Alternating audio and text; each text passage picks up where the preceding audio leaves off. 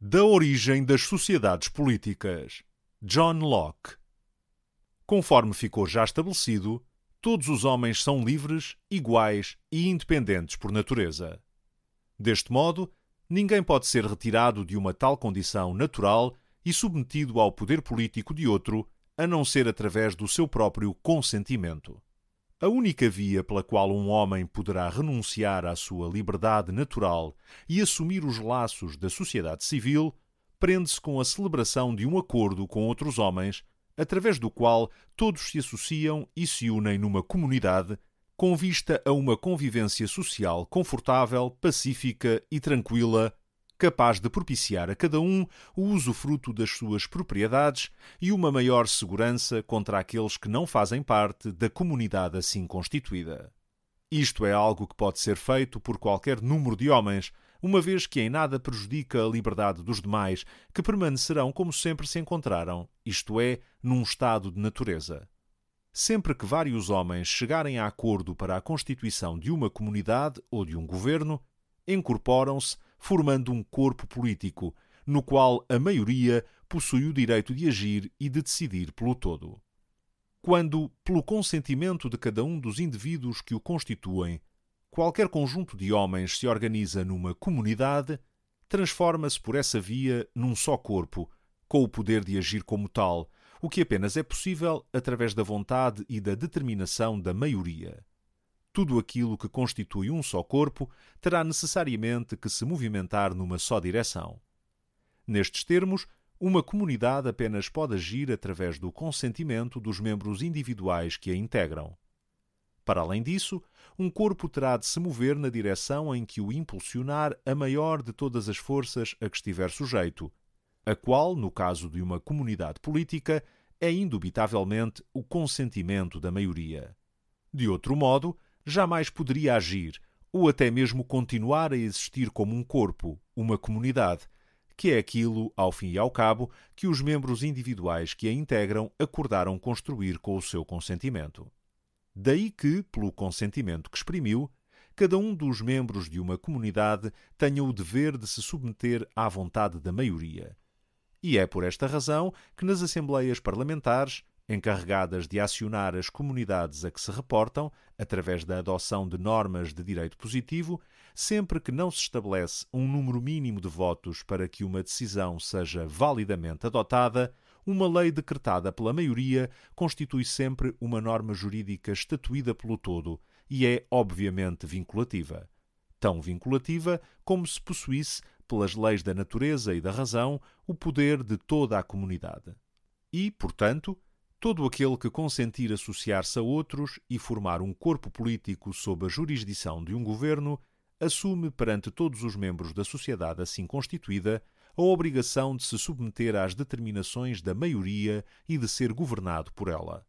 De outro modo, este pacto originário, através do qual um homem se incorpora com outros numa sociedade, de nada valeria.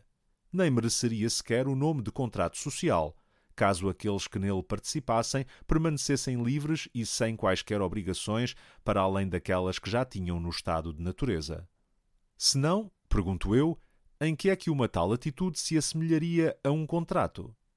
Que novos compromissos traria se cada um não tivesse qualquer obrigação de obedecer aos decretos da sociedade assim estabelecida, a não ser àqueles que, numa avaliação caso a caso, julgasse convenientes e aos quais decidisse dar o seu consentimento? Em tais circunstâncias, um indivíduo continuaria a gozar exatamente da mesma liberdade que detinha antes do pacto e que todos os homens possuem enquanto permanecem num estado de natureza. Uma liberdade de se submeter apenas àquilo que considerar ser do seu interesse e da sua conveniência. Se, por acaso, o consentimento da maioria não for recebido racionalmente como um ato do todo que a todos vincula, nada mais será capaz de acionar a sociedade a não ser o consentimento individual de cada um dos seus membros. Ora, é praticamente impossível que alguma vez se obtenha um tal consentimento. Desde logo, na medida em que as doenças e os negócios, por exemplo, afastarão sempre um número significativo de pessoas das assembleias públicas, se bem que este seja sempre muito inferior ao total dos membros da comunidade.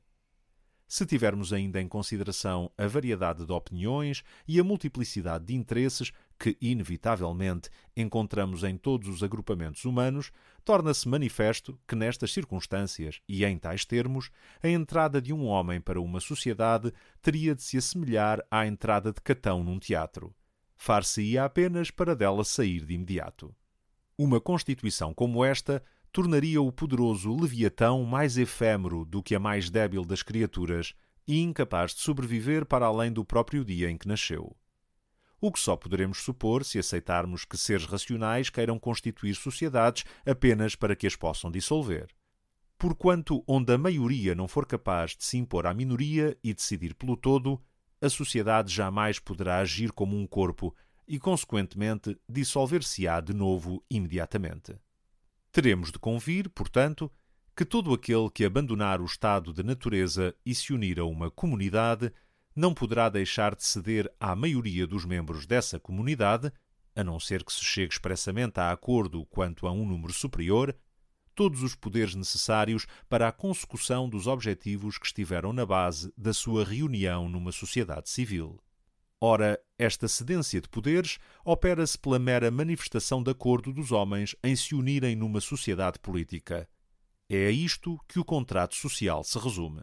Ou melhor, é isto que tem de se verificar entre os indivíduos que criam uma comunidade política ou acedem a uma já existente.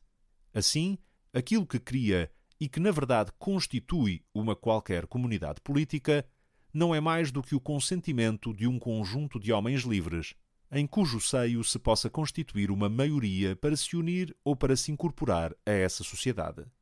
Eis o que deu, ou poderia ter dado, início a um qualquer governo legítimo neste mundo. Isto e apenas isto.